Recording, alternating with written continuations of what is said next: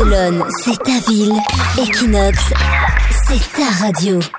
Sur Equinox Radio, qui sommes-nous et combien sommes-nous? Le qui, c'est les Français en Espagne et le combien, bah, c'est Leslie qui essaye de trouver la réponse.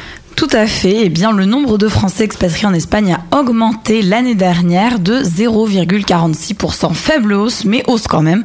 Et ça faisait 4 ans que ce chiffre n'avait pas augmenté.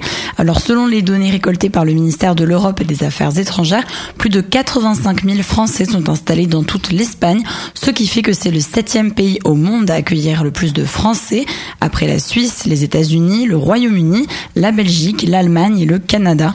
Barcelone reste la ville qui compte le plus de Français en Espagne, près de 21 000. Pas étonnant, on est de plus en plus nombreux à se laisser séduire par les atouts de la capitale catalane. Qualité de vie, soleil, plage, proximité avec la France, richesse culturelle et j'en passe.